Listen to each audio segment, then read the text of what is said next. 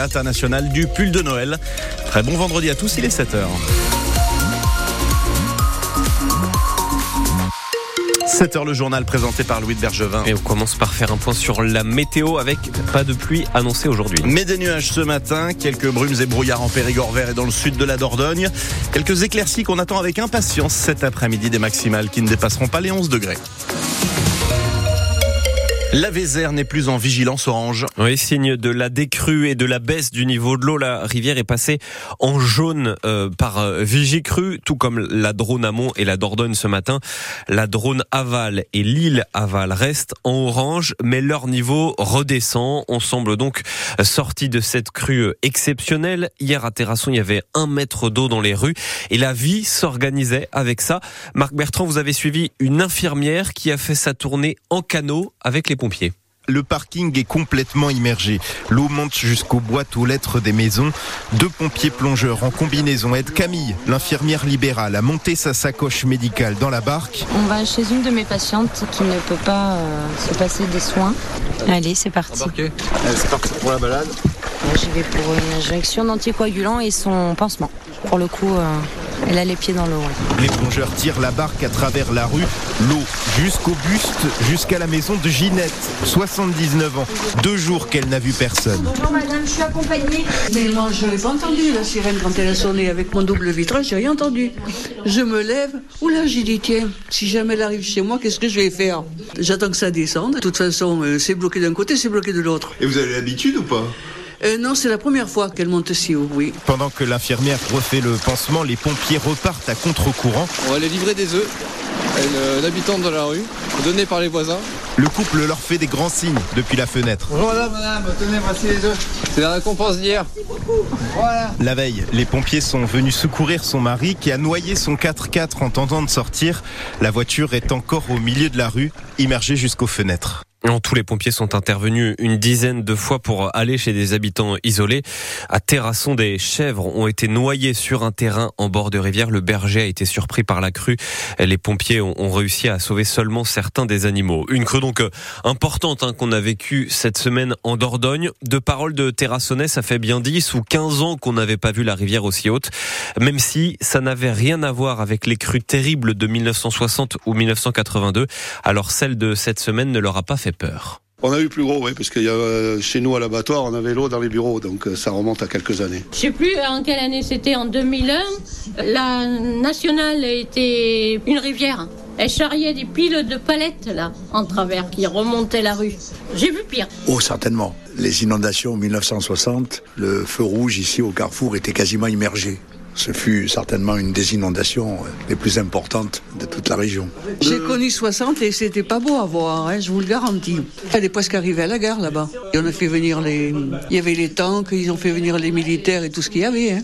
Depuis quelques années, euh, la Vézère euh, a, a quelquefois quelques caprices, mais là c'est quand même une crue assez importante. Une crue importante qui attire les curieux et les photographes. Ça fait de mauvais souvenirs, mais de belles photos, nous dira l'une d'entre elles tout à l'heure dans le journal de 7h30. Les pompiers ont secouru une bergeracoise bloquée dans un immeuble en feu. Hier midi à Bergerac, avec la grande échelle, ils ont sorti cette jeune femme de 34 ans du deuxième étage. Le feu a pris dans un appartement voisin, au rez-de-chaussée, appartement qui était vide quand l'incendie a démarré. Il n'y a pas eu de blessés dans l'immeuble, mais deux personnes ont dû être relogées. Un poids lourd a bloqué la rue des Digital pendant deux heures hier matin à Trélissac, une rue très passante. Le chauffeur du 44 tonnes ne connaissait pas le secteur. Il a voulu remonter, sauf que la pente est raide. Il a calé en milieu de parcours. Il a fallu faire venir un dépanneur pour le remorquer jusqu'au niveau de l'intermarché. L'ex-femme du tueur en série Michel Fourniret s'est exprimée hier sur l'enlèvement et le meurtre d'Estelle Mouzin. Monique Olivier, jugée pour trois enlèvements et meurtres devant les assises des Hauts-de-Seine à Nanterre. Durant neuf heures, hier, elle a été questionnée sur son rôle. Elle a raconté ce qu'elle dit savoir de la fillette, mais elle n'a pas euh, dit euh, l'endroit où serait euh, déposé son corps. Le département de la Dordogne veut créer son propre data center. C'est le nouveau nerf de la guerre. Hein. Les données stockées en ligne, ça passe par nos mots de passe, nos informations bancaires, mais il y a aussi ce que les entreprises gardent, comme par exemple les infos qu'un hôpital a sur ses patients, des informations sensibles. Alors comment les conserver en sécurité? C'est la question que s'est posée le conseil départemental. Le président Germinal A présenté euh, hier son projet de créer un data center dans les galeries d'une ancienne carrière. Et il y a déjà des collectivités, voire des entreprises intéressées pour y stocker leurs informations en ligne.